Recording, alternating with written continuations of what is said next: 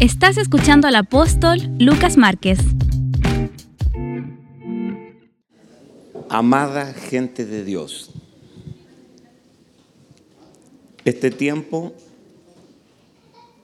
ha sido un tiempo muy especial en el área de la administración de la palabra, porque Dios nos ha estacionado ya por varias semanas en el tema la obra consumada de la cruz. El teletestai, lo que él terminó, concluyó de una manera eh, total en la obra de la cruz.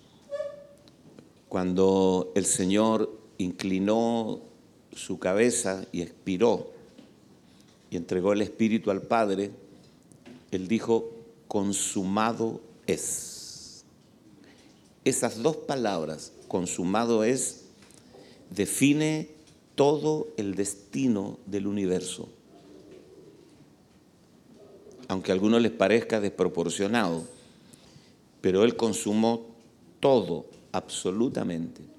Nosotros, cuando podemos entender por revelación que estamos trabajando en una obra consumada, que no estamos buscando que, no estamos buscando que suceda algo, ya sucedió. ¿Qué significa consumado? Significa que todo lo que el Padre pensó darnos algún día ya fue dado. Ya lo tenemos. La pregunta es, ¿dónde está que no lo veo? Ese es el tema. Que todo lo que el Padre pensó hacer, su obra redentora, la glorificación de la iglesia, eh, la redención del hombre, la gracia, el reposo, todo, todo ya fue terminado, concluido. Entonces provocaría mucha confusión pedirle a alguien que ingrese a una habitación donde ya se encuentra. ¿Se entiende la ilustración? Provocaría mucho, mucha confusión pedirle a alguien que ingrese a una habitación donde ya está. Es como decirle, ingrese a la casa de todos. ¿Cómo? ¿Dónde estoy ahora? Ya estoy en la casa de todos. Entonces, nuestro mensaje es ese. Ya lo tienes. Ya está. Ya nos encontramos allí. Ya fuimos sentados juntamente con Él en lugares celestiales. Ya fuimos crucificados juntamente con Cristo. Ya fuimos sepultados juntamente con Él. Ya hemos sido resucitados, ascendidos y sentados. Todo, todo el lenguaje de Pablo, especialmente de Pablo, es pretérito. ¿Qué significa pretérito, apóstol? Que ya pasó, que ya ocurrió. Ese es el punto. Entonces, cuando tú estás esperando equivocadamente que ocurran cosas que ya ocurrieron, amén, tú estás entonces eh, confundido, como, como sería eh, con, con las canciones que cantamos, derrama tu gloria. Es como, ¿Cómo derrama tu gloria? De nuevo, y ya fue derramada. ¿O no? Llena este lugar. Bendíceme. ¿Cómo? Ya fuimos bendecidos con toda bendición espiritual en los lugares celestiales en Cristo lleva trabajo y, necesitamos que el Señor abra nuestros sentidos espirituales porque tú no vas a accesar a esto con tus habilidades naturales. Señores, bienvenido a la obra consumada de Cristo. Usted está incluido. Entonces quiero compartirles como un resumen de lo que hemos hablado, todas estas clases acerca de la obra consumada de la cruz. Voy a dar algunos tips, llamémosles algunos principios, para que los anote allí sobre este tema.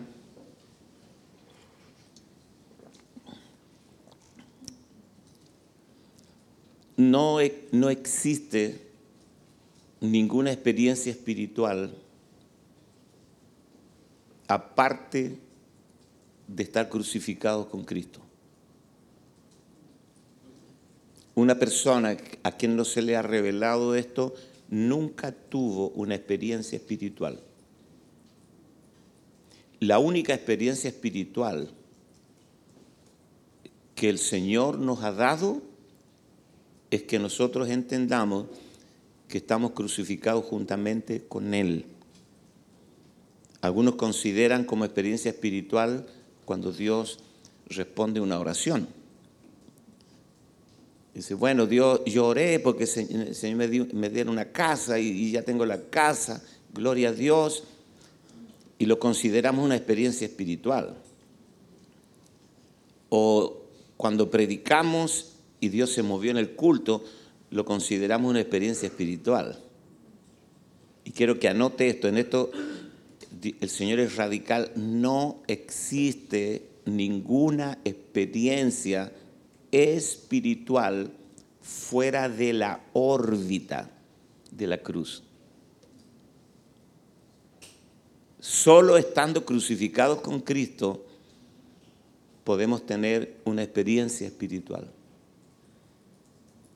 Porque también tenemos que definir qué, es una experiencia espiritual. Nosotros a cualquier cosa emocional le llamamos una experiencia espiritual pero desde el punto de vista divino, tú no puedes tener una experiencia espiritual si no has pasado o no has experimentado de manera práctica la obra aniquiladora de la cruz.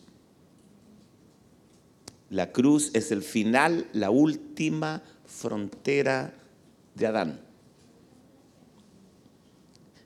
La, cruz no es sufrimiento, es aniquilamiento. Es el final. Todos nos resistimos a morir. La cruz es un nivel de entendimiento superior. Cuando se te empieza a revelar la cruz, tú estás accesando a la mente de Cristo estás accesando a la sabiduría oculta, la que ninguno de los príncipes de este mundo conoció. Cuando se nos revela la cruz, tú estás moviéndote en un nivel de conocimiento divino, no humano. Pero cuando tú lees Gálatas capítulo 2, verso 20, y Pablo dice, con Cristo estoy juntamente crucificado, está hablando de una experiencia continua, un presente continuo. Estoy juntamente crucificado. ¿Te das cuenta? No hay, no hay, no hay dos crucifixiones, la de Cristo y la tuya. Hay una sola. O sea, la fecha de tu crucifixión fue cuando Cristo fue crucificado. Amén. Cuando Cristo fue crucificado, yo fui crucificado. No hay dos crucifixiones, la mía individualmente y la de Cristo. No, no, no. Cuando Cristo fue crucificado, yo fui crucificado con Cristo. Solo que me entero, mis sentidos son notificados de este hecho cuando yo empiezo a sentirlo, cuando yo empiezo a recibir la revelación.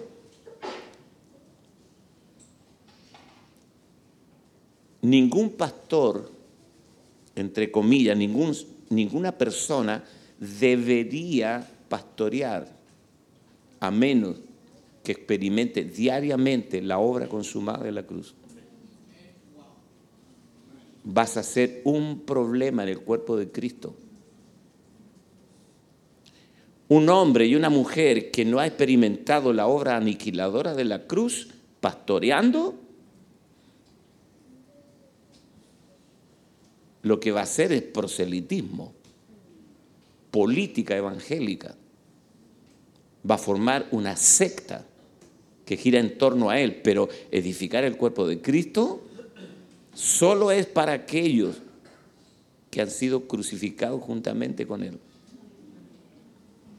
En Mateo capítulo 16, verso 21 al 25, hay cada personaje pastoreando que tú no te imaginas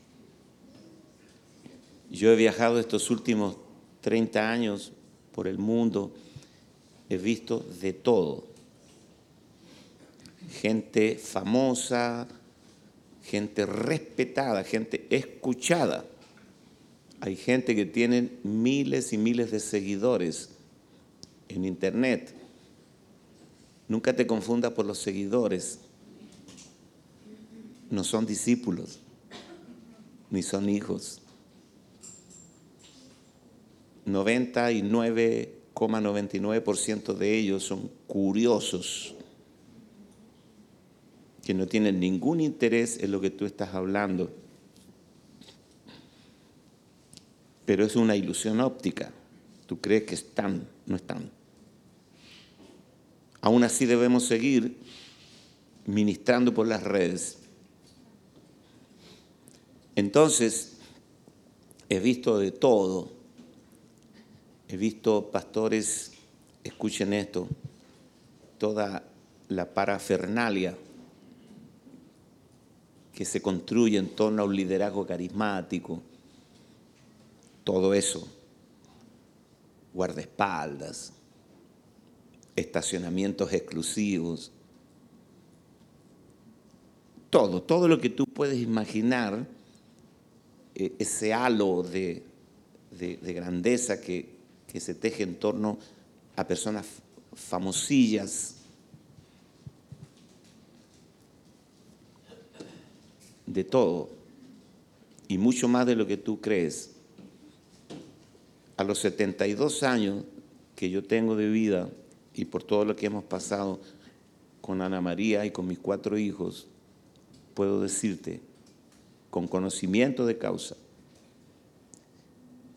que las únicas personas que están verdaderamente edificando el cuerpo de Cristo son aquellos que han muerto juntamente con Él y están crucificados.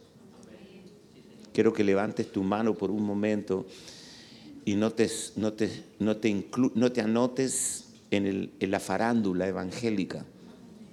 Huye de ella de la farándula evangélica, huye del, del mensaje populista evangélico.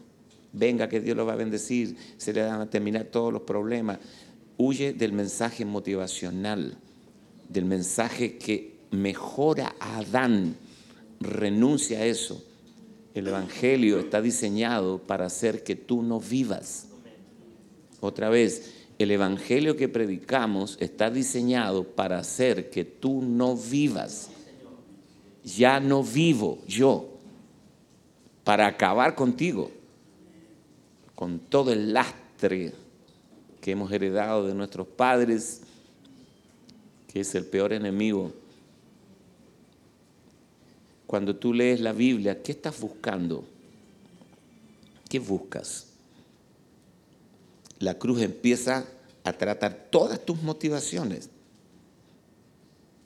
cuando predicas, ¿qué buscas? ¿Qué hay, ¿Cuál es la motivación final y última?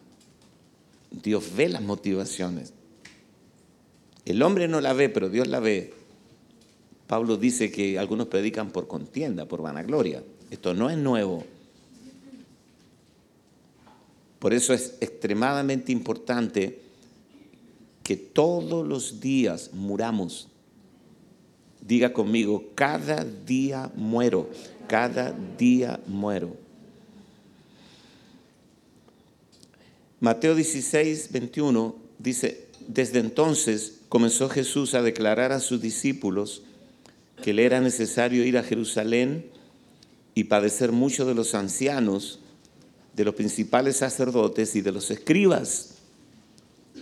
Escuche, ser muerto, resucitar, padecer mucho, ser muerto, resucitar al tercer día.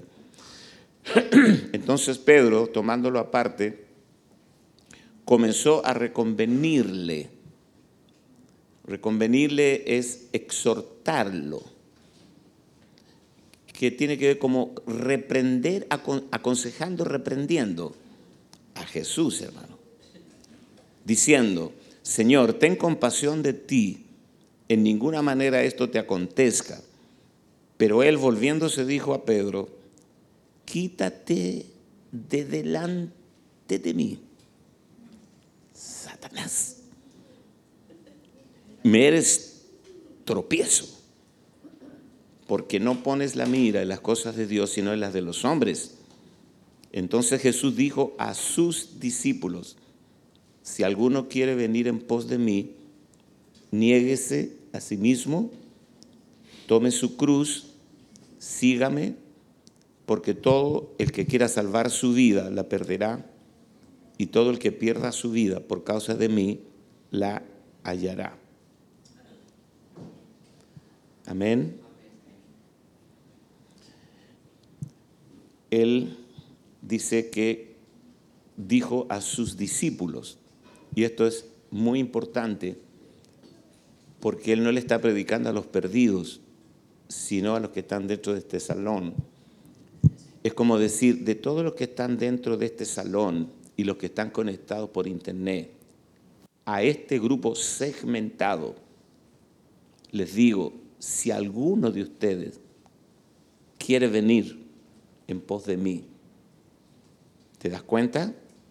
No todos los discípulos calificaban. Si alguno quiere, si alguno de entre ustedes que son pastores de BMF quiere venir en pos de mí para edificar la iglesia, porque el tema de Mateo 16, el, tema central es la edificación de la iglesia, porque Él lo dijo, sobre esta roca edificaré mi iglesia. Entonces estamos tratando acá el, el tema, cómo ser viables, compatibles como edificadores de la iglesia. A Dios no le interesan tus habilidades naturales, ni tu celo humano, porque a veces tenemos celo humano y no es una carga de Dios. Amén. Pero solo podemos ver la frontera entre estas dos cosas que se parecen mucho. Cuando usted dice, tengo una carga de Dios, puede ser un celo humano. Y, y el celo humano pertenece a otro reino. Amén.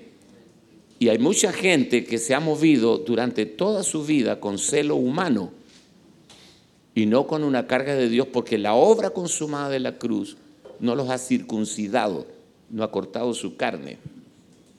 Lo peligroso es que tienen resultados. ¿Quién puede discutir con alguien que está teniendo resultados? Y Dios dice, nunca me enteré no estoy informado de nada de lo que has hecho. Porque aquí se trata de que seamos gratos a Dios, no al aplauso humano. Amén.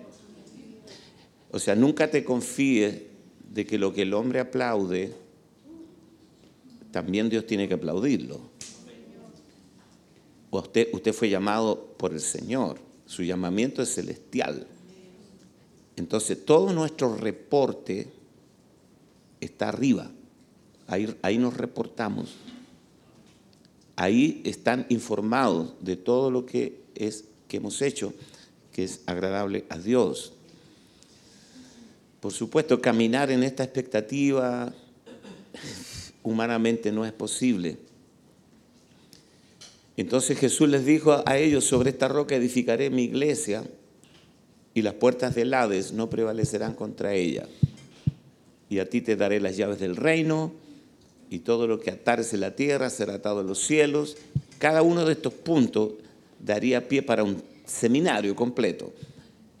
Pero solo quiero arrancar del verso 21 de Mateo 16. Desde entonces, desde entonces, ¿de qué entonces? Del momento en que él dijo, edificaré mi iglesia, Jesús comenzó a declarar a sus discípulos que él tenía que ir a Jerusalén, que tenía que padecer mucho de los ancianos, ser muerto, crucificado y que resucitaría al tercer día.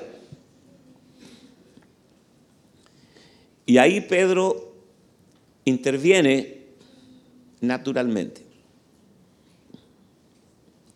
Es, qué cosa terrible que hay una compasión, ten compasión de ti mismo, hay una compasión que es satánica. O sea, tú no puedes ver cuando la compasión que la gente te tiene a ti, gente que te rodea, gente que dice, estás trabajando mucho, te estás agotando mucho, estás hipotecando tu juventud. Eh, la, gente, eso te lo va a decir la gente que te ama, que tiene compasión de ti. Pero tú no puedes ver a Satanás obrando en, en esa compasión a menos que tenga la óptica que tuvo Jesús. Solo Jesús puede ver a Satanás obrando en la compasión humana. Amén. Recuerda cuando Agabo le dijo a Pablo, del hombre de quién es este cinto, así lo atarán en Jerusalén y será llevado cautivo. Y Pablo dijo, estoy dispuesto no solo a ser atado, sino a morir por Cristo. Ni aún las profecías que se te den que no están en sintonía con la obra de la cruz en tu vida, pueden ser valoradas por ti. Ni aún esas profecías. Cuando alguien está bajo el proceso de la cruz, eh, puede ser un espectáculo al mundo. Pablo dice, nosotros somos un espectáculo al mundo. Somos la escoria. Pablo usa la palabra escoria. Somos la escoria del mundo, un espectáculo. Somos una exhibición pública de algo que el mundo no puede explicar. Cuando un hombre y una mujer de Dios está siendo aniquilada por la obra consumada de la cruz, todo el mundo tendrá compasión de ti y tú sabes que hay una obra de Dios procesándote. Pero Dios te deja en una posición en donde no puedes explicarlo. Y es una posición muy incómoda. No puedo explicarte lo inexplicable. ¿Se está entendiendo? No puedo explicarte que mientras tú me ves a mí atravesando el valle de la sombra y la muerte, yo estoy experimentando un profundo gozo. Tú no puedes entenderlo. Y tampoco si te lo explicara, lo entenderías. Porque esto es algo que va más allá de tus sentidos naturales. Quiero que levante su mano, todo mundo levante su mano, porque vienen días en que la obra consumada de la cruz va a ser tu experiencia diaria. Va a ser tu experiencia diaria. Y vas a ministrar a los santos y vas a edificar a los santos desde la obra consumada de la cruz. todos los hombres y mujeres que van a bendecir y van a edificar al cuerpo estarán crucificados juntamente con Cristo. Levante su mano y repítalo y haga lo propio. Apropiese de esta palabra. Diga, con Cristo estoy juntamente crucificado y ya no vivo yo, Cristo vive en mí. El ministerio pastoral no es la alternativa de nada.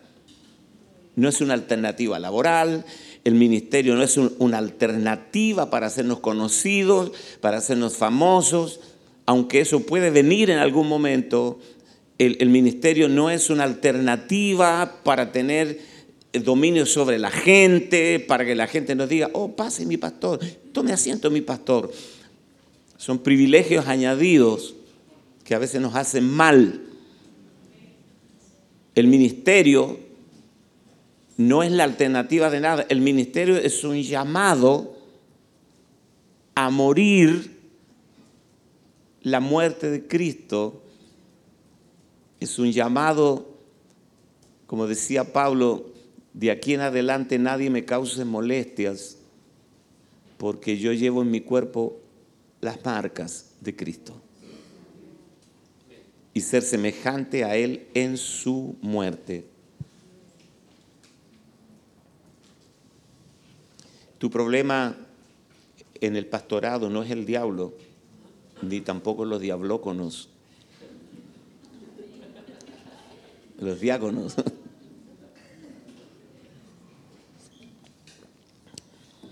Es tu ego no crucificado. Es el único depredador de todo lo que tú haces por el Señor. Es tu ego tu yo, lo que heredaste de tu papá, de tu mamá.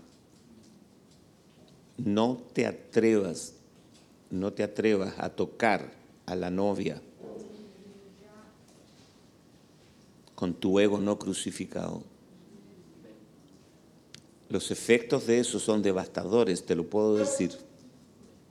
No te juegues con Dios. Nosotros estamos caminando en un terreno santo cada persona que se vaya de la iglesia por un área de tu vida no rendida, es, para Dios por lo menos, es grave. Es grave.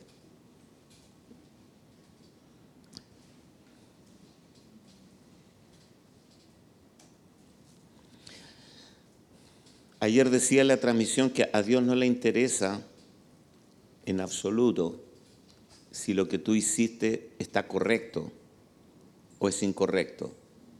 Lo único que le interesa al Señor es la procedencia de ese hecho. Porque el árbol del conocimiento del bien y del mal, el bien y el mal, el bien y el mal, el bien y el mal humano, son frutos del mismo árbol. Amén. Del árbol que Dios le dijo a Adán que no comiera. Quiero que entienda eso. El bien humano y el mal humano. Tu odio y tu amor no le interesan a Dios, sino la procedencia. Si eso vino de ti, no lo quiero si ese amor procede del Cristo que te habita, bienvenido. ¿De dónde viene? ¿Cuántos saben que la carne también ama? Ahora, te voy a advertir algo. Cada vez que tú locamente estúpidamente. ¿Existe esa palabra? Estúpidamente. Oh, acabo de inventar una palabra nueva. Cada vez que tú locamente trates de amar a alguien con tu amor natural, inmediatamente experimentarás la obra de la cruz. ¿Cómo la voy a experimentar? Porque a la persona que tú ames, naturalmente, esa persona te va a ofender.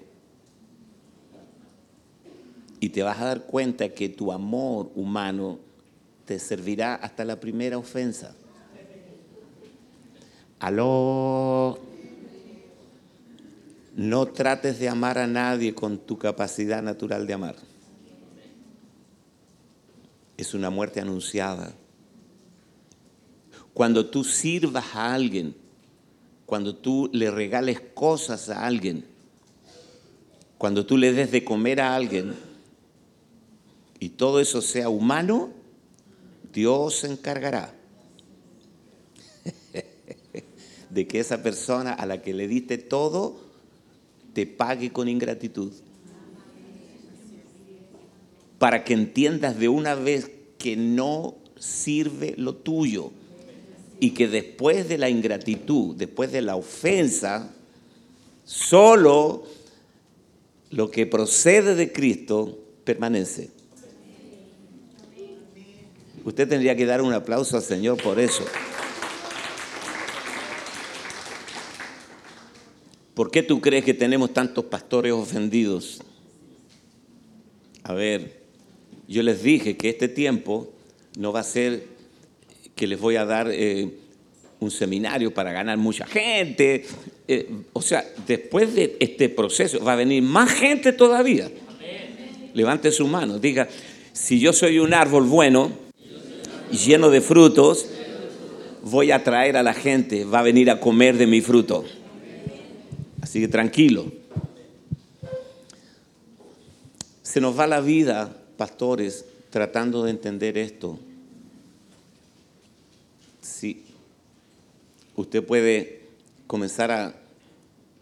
Yo, teníamos un pastor amigo que un día se acercó, me dijo, tengo mis doce. Ahora le digo que bueno, tan rápido. Sí, me dice, pura gracia de Dios, pastor. Al mes me dijo, se fueron dos.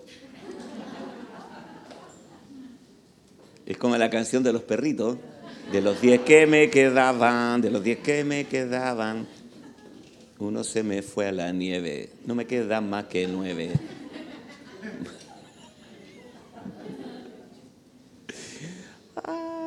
Señor, se le fueron todos. Se inventó un discípulo imaginario. También se le fue.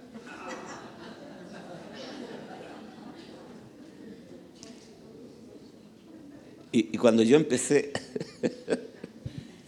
me, acuerdo, me acuerdo que me dice, estoy muriendo, apóstol, estoy muriendo le digo yo, ¿verdad que estás muriendo? Porque la muerte es alegre. Cuando uno muere a uno mismo, es un gozo inefable, ¿no? Iba a decir orgásmico, pero no, no.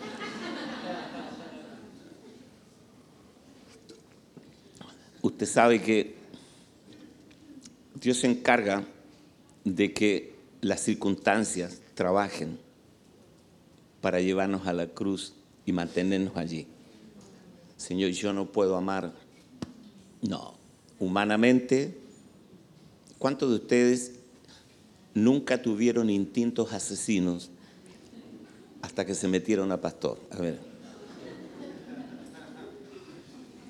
A ver. Yo era una chica feliz cazando mariposas por el campo hasta que me metí a pastora y la gente ha sacado la peor versión de mí. Ahora descubrí que no soy tan buena. Que a veces me paro el domingo en el púlpito y siento, me siento el pastor más bendecido, pienso que tengo la, congregación más hermosa que existe. Los veo a todos con cara de buenitos. Y al otro domingo quiero un bidón con gasolina, rociarlos a todos, prenderles fuego, presentar holocausto vivo a Jehová. Señor, te los llevas, te los mando. porque el tratar con gente, amados, con tu fuerza natural, es terrible. No lo hagas, no lo hagas. Y aún así, tienes que seguir, seguir edificándolos, a los santos. Cuando ya no tienes reservas emocionales. Cuando ya cantas la canción, todo se derrumbó, todo se derrumbó dentro de mí, dentro de mí. Apóstol Lucas, ¿a usted le ha pasado? Me ha pasado muchísimas veces. Solo que aprendí a ser político. Me río siempre. Todo va bien, todo súper bien. En Vistoria, como decían, en Vistoria. Pero la procesión va por dentro. Sí, Señor. ¿Cómo lo sigues amando? ¿Cómo sigues perdonándolo? ¿Cómo sigues edificándolo? No puedes hacerlo si no puedes hacerlo por, por mucho tiempo hasta que experimentes. Es como que la cruz anuncia su llegada. ¡Tatán! ¡Tatatán! Ajá, tú creías. Bueno, no va a pasar. Ahora, si tu yo no es crucificado y no mueres, y dejas que la vida de Cristo fluya por esa grieta que se ha abierto en tu alma, donde va a fluir la vida del Espíritu, no va a suceder nada. Los pastores que no han pasado por la obra aniquiladora de la cruz son gente peligrosa, gente mala gente perversa. El ministerio te pervierte. Ya lo dije.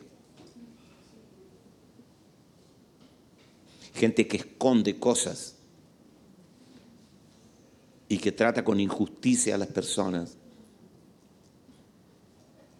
Yo pasé por eso, yo vengo de vuelta de esos patrones de pastorado, esos modelos, manipulaciones, algunos de nosotros esta mañana deberíamos avergonzarnos de haber hecho cosas con, con los santos de Dios a los que deberíamos haber perfeccionado y no lo hicimos por temas no resueltos.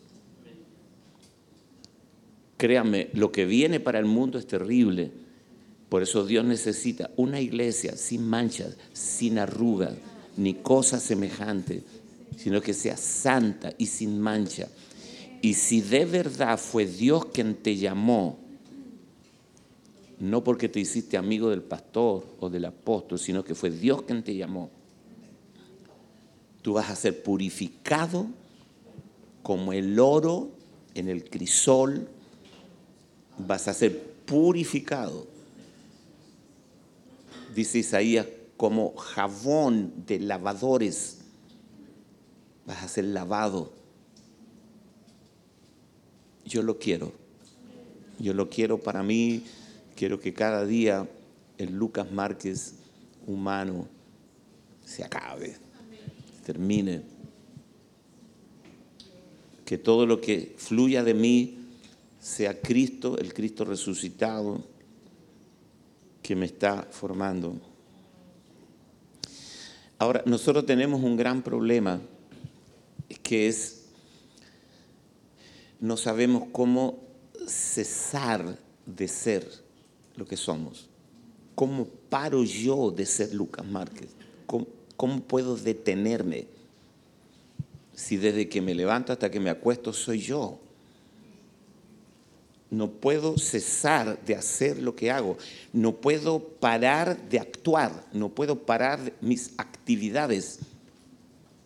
¿Cómo yo eh, ¿Cuál es la verdadera dificultad que yo tengo de, dejar de ser yo? Porque somos personas que desde que nacimos tenemos preferencias tenemos gustos, tenemos nuestros pensamientos, tenemos nuestra forma de ser, tenemos nuestros hobbies. ¿Cómo puedo yo parar de ser yo? ¿Cuántos anhelan eso? Levante su mano, diga conmigo, Señor, esta mañana enséñame de una manera más precisa cómo puedo parar de ser yo.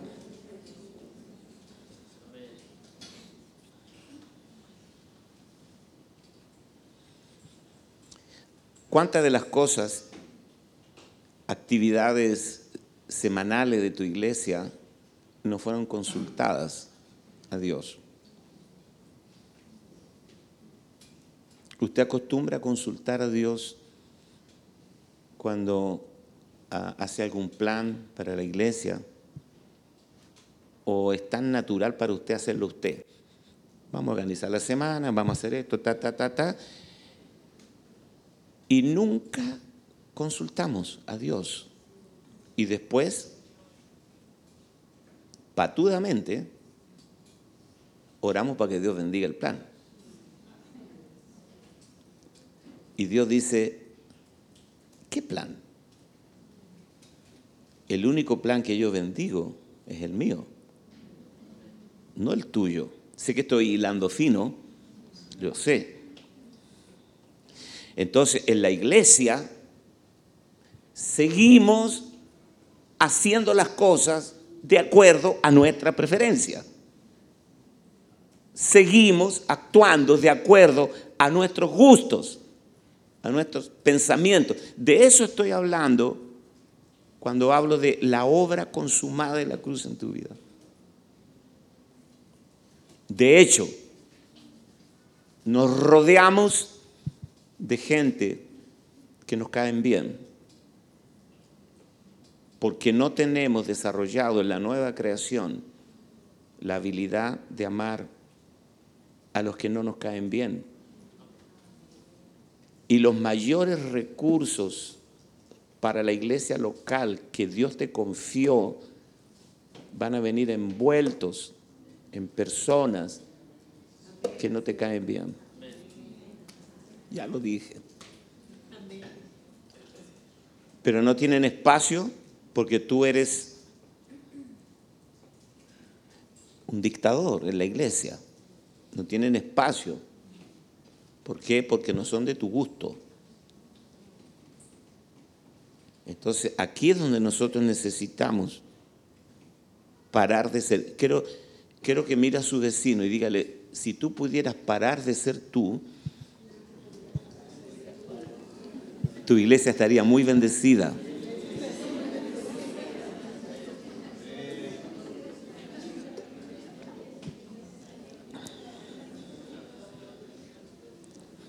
Veamos a Pablo, ¿no? Veamos a Pablo. ¿Viste cómo era Saulo de Tarso? Y después, súper tierno, como nodriza, es para la risa, si el tipo era terrible, andaba matando gente. Y ahora nosotros como nodriza, como la madre que amamanta a su hijo. Ese no es Pablo. Esa es la obra de la cruz. Ese no es Pablo. Y Pablo discutía en la sinagoga. Los tres sábados de Pablo. Un día voy a predicar los tres sábados de Pablo. Pablo llegaba a una ciudad, el primer sábado lo recibían en la sinagoga, ¡Wow! Y, el segundo sábado ya lo echaban de la sinagoga. Es que era discutidor. Pablo era pesadito, muy pesadito. Y el tercer sábado terminaba a la orilla del río con un grupo de hermanitas. Los tres sábados de Pablo. Y cuando Pablo ya ha experimentado la obra de la cruz, le dice a Timoteo, no discutas. Yo ya lo hice. Los discutidores de este siglo. Amén. Dios no nos llamó a discutir. Nada, nada más que exhibir a Cristo. Entonces, hay cosas que ciertamente Dios ha ido cortando de nosotros, pero Dios tiene que terminar su obra en nosotros. Entonces, ejemplo, por ejemplo, ¿a cuántos les ha pasado que estamos estudiando, cuántos aman la palabra acá? A ver, estamos estudiando la palabra y estamos metidos allí. ¡Wow! ¡Qué tremenda revelación! ¡Wow! Lo nota y estás en eso y de repente el Señor te dice, quiero que ores, quiero conversar contigo. Pero tú estás tan atrapado en la palabra que no tienes disposición para orar. Esas cosas que solo pasan dentro de ti, tú no puedes obedecer porque a veces es más fácil obedecer a la palabra, a la Biblia, que obedecer a la enseñanza interna de la unción. Y te lo explico de esta manera. Tú estás leyendo la palabra. Primera de Corintios 13. El amor es sufrido, benigno, el amor todo lo sufre, todo lo cree, todo lo, todo lo soporta. Nunca deja de ser. Se acabarán las profecías y, tú estás tan impactado con Primera de Corintios 13 que dices, no, no importa que mi esposa, yo sé que mi esposa nunca va a cambiar, pero la voy a amar. La voy a amar, la voy a amar, la amo, la amo, lo repito tres veces, la amo, la amo, la amo. ¿Amén? ¿Sí o no? O al revés. El marido difícil. Y tú dices, bueno, es lo que me tocó. Me tocó bailar con la fea. Así que igual lo voy a amar, lo voy a amar, lo voy a... ¿Ves? Porque en cierto sentido es más fácil leer la Biblia y luego salir y obedecerla. Dios me dice que ame, voy a amar. Pero no es tan sencillo obedecer la voz interna de la unción. Cuando el Señor te dice, está bonita la reunión, está bueno el asado con los amigos, hay mucha comunión, pero quiero que te levantes de allí y te vayas a visitar a un hijo mío al hospital. Señor, no. Yo estoy acá disfrutando de la comunión, también es tu voluntad, Señor. Sí, sí, pero quiero ahora que vayas. Es más complejo y más difícil morir a la voz interna de la unción. ¿Me estoy explicando? Quiero que mire a su vecino, dígale, ¿cómo te están dando esta mañana?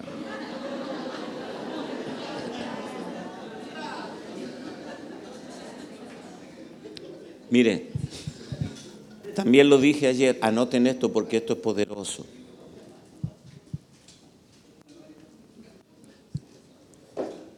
Hay cierta diferencia en nuestra experiencia con la cruz, la experiencia que Cristo tuvo en la cruz y la experiencia que nosotros tenemos con la cruz.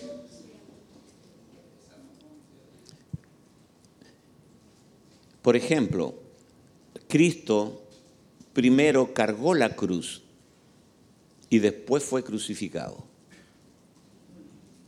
Amén. Nosotros primero somos crucificados para poder cargar la cruz. Nadie que no haya sido crucificado juntamente con Cristo puede cargar la cruz. Y quiero recordarles que Cristo es nuestra vida. La cruz es el camino. La cruz define nuestro modo de vivir en la tierra. La cruz expresa exactamente la voluntad de Dios, nuestra forma de vivir. Nosotros somos gente que vivimos como crucificados. O sea, nosotros vivimos, lo voy a decir de esta manera, todo el tiempo que tú vas a vivir, lo vas a vivir de la manera como Cristo murió. Como Cristo murió, vivimos nosotros. Nuestra vida expresa la manera como Cristo murió. Amén. ¿Se entendió? Lo repito. De la manera que Cristo murió es como nosotros vivimos. Por eso Pablo dice nosotros que siempre estamos entregados a muerte. Todo el tiempo estamos entregados a muerte. Pero esto es un asunto interno. No es externo. Es una experiencia interna, porque la vida es interna. Si es vida, es interior. No existe vida exterior. La vida, cualquier clase de vida tiene una particularidad, particularidad única. La vida es interna. Amén. La vida que tú portas está dentro de ti. No puede estar fuera de ti nunca. Tiene que estar dentro de ti. Ahora, Cristo es nuestra vida y la cruz es el camino. Nosotros siempre viviremos negando nuestro ego, negando nuestro yo, negando nuestro yo. No se trata de mí, sino de Cristo. Se va, se va a acercar a ti un perro, Pablo le llama perros, un perro que siempre está listo para lamer tu herida. ¿Viste lo que lamen tus heridas? Son los perros, los perros que lamían las heridas de, ¿cómo se llamaba? El, de Lázaro. O sea, siempre que te esté pasando algo doloroso, habrá un perro para lamerte. ¿Quiénes son esos? Los que te aman. Los Pedros que dicen, Señor, ningún mal te acontezca. Pastora, no es justo lo que le hicieron. Pastora, yo la amo. Está mal. Usted vaya y hable con el apóstol. Nosotros la acompañamos. ¿eh?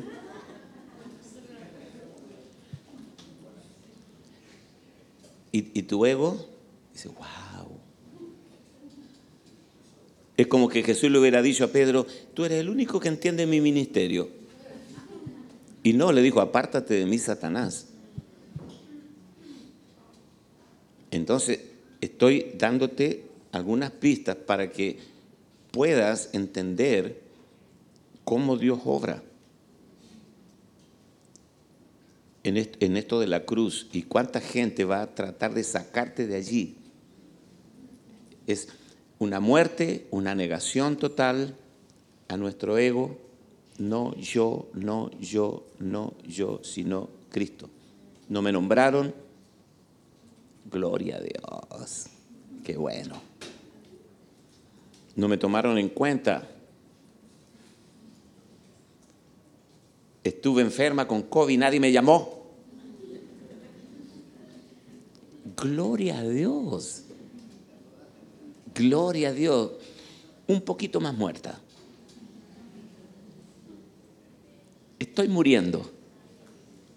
Pero es gente a la que yo le serví, es gente que yo, cuando estuvo con COVID, yo le mandé comida y a, mí nada. ¿Dónde está el amor? ¿Viste? y, se acercan los perros.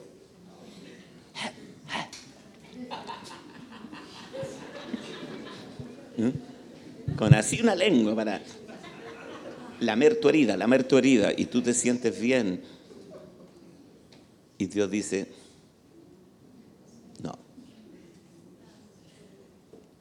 qué pena. Acabas de perder algo de valor eterno porque no se trata de ti en el pastorado. Pastores, mi tarea es ponerte la cuarta dosis, ¿verdad? Que es un virus mucho más letal.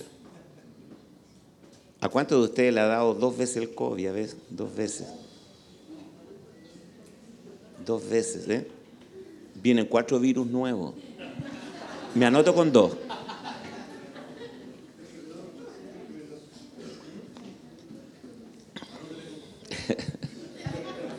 Me anoto con dos.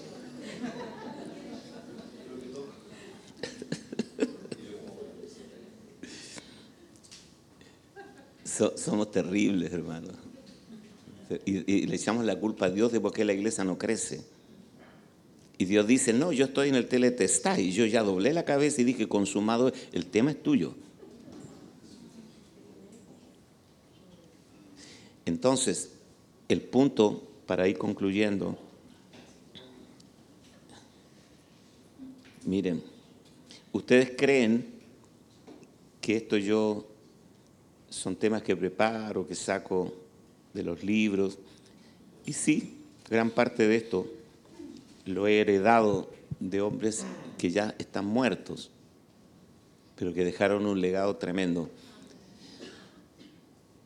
Pero ¿cómo podría yo pararme aquí frente a ustedes y hablarles de estas cosas si yo no las experimentara?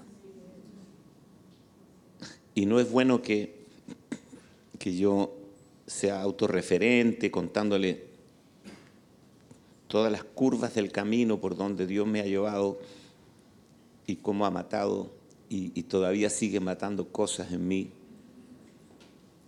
seres queridos, porque aquí hay otro punto.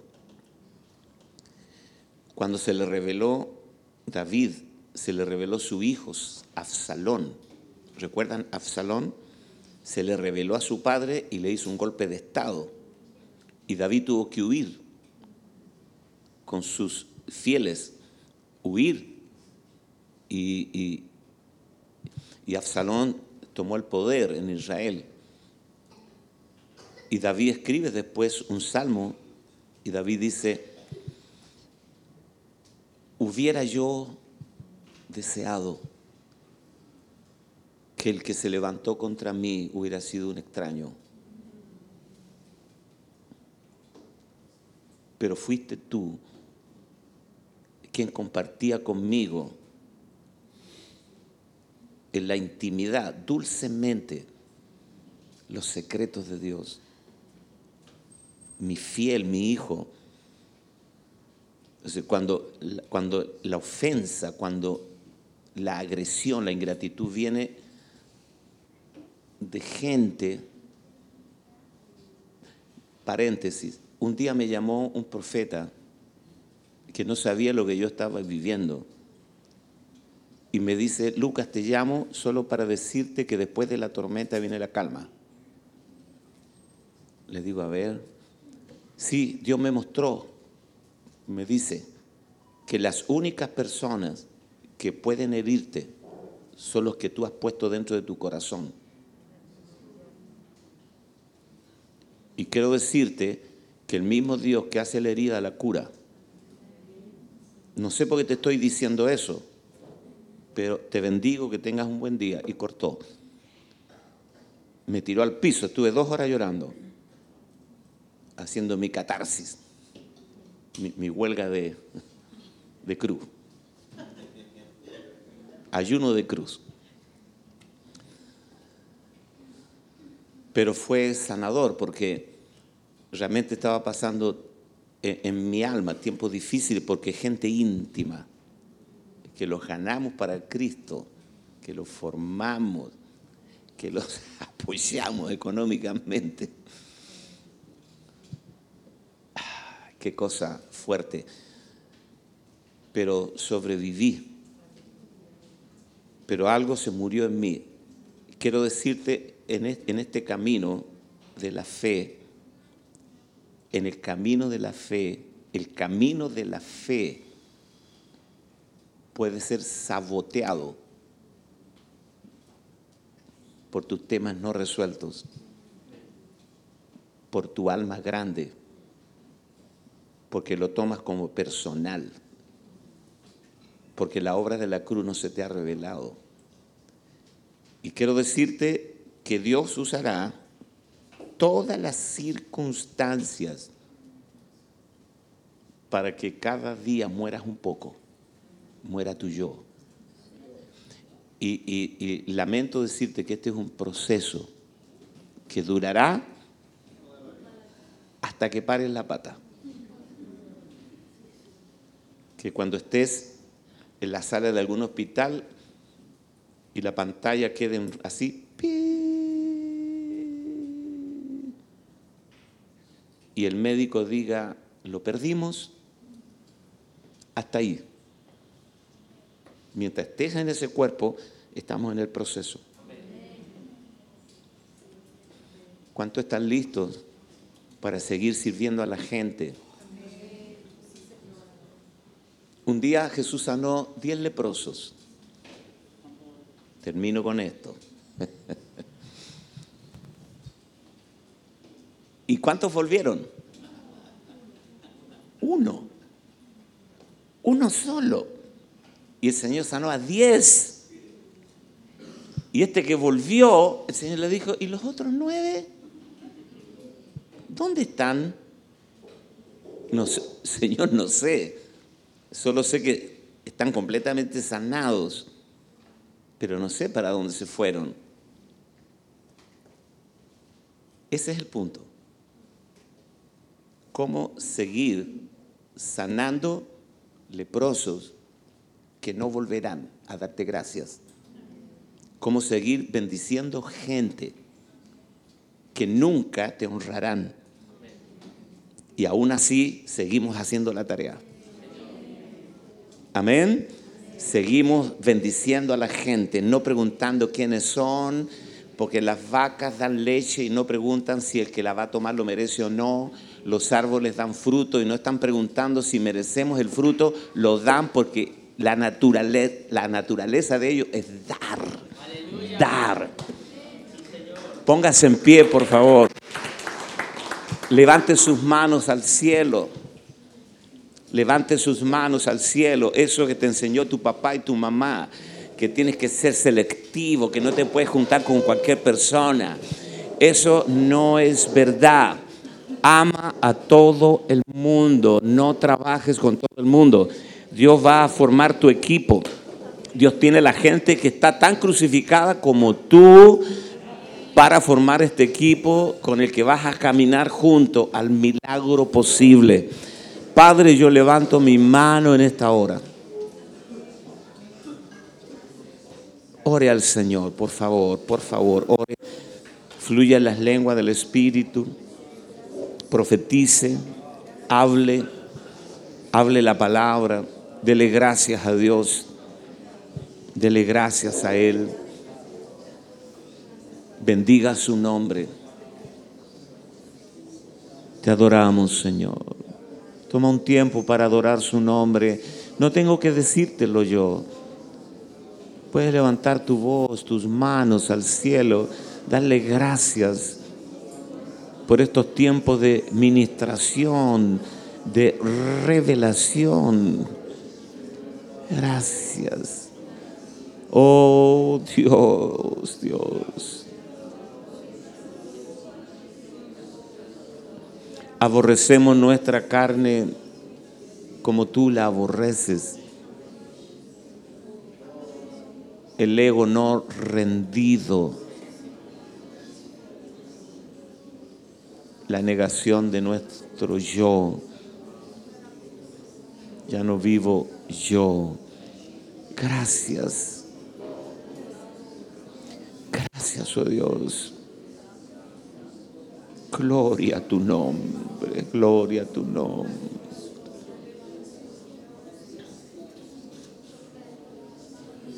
Toma unos minutos si necesitas hacer una confesión delante del Señor, tú y Él ahí solos, dile Señor, yo no quiero salir de este salón y no quiero olvidar las cosas que hice a mi manera, no consulté, todo salió mal, todo fue un desastre. Pero hoy nuevamente quiero morir juntamente contigo ser procesado en, en las profundidades de mi alma. Cada rincón de mi ser sea iluminado por esta palabra de la cruz. Que no haya nada en nosotros que compita con tu propósito, con tu plan. Que no haya ninguna área hostil en nuestra vida en contra de, de ti, de tu plan, de tu propósito. Te adoramos, oh Dios. Gloria, gloria a tu nombre, papá. Puedes orar por alguien, bendecirlo. Y en lo posible busca a alguien con, lo que- con el que no tienes mucha afinidad.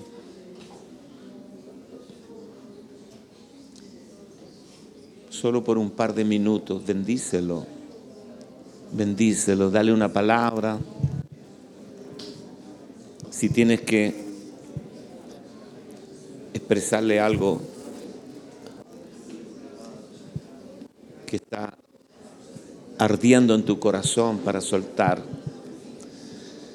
Te bendigo, Señor. Te adoramos, oh Dios. Te adoramos. Te adoramos, te adoramos. Gracias, oh Dios. Gracias, Padre.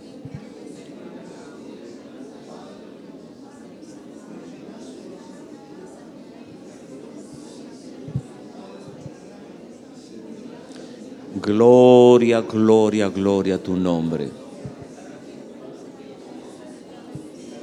Cada día muero. Cada día vuelvo a resucitar. Muero en debilidad, resucito en poder. Muero en deshonra, resucito en gloria.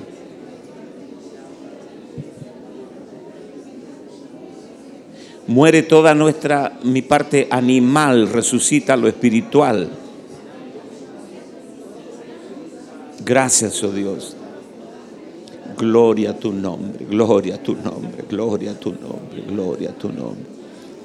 Aleluya, aleluya, aleluya. Gracias, oh Dios. Amén y amén y amén.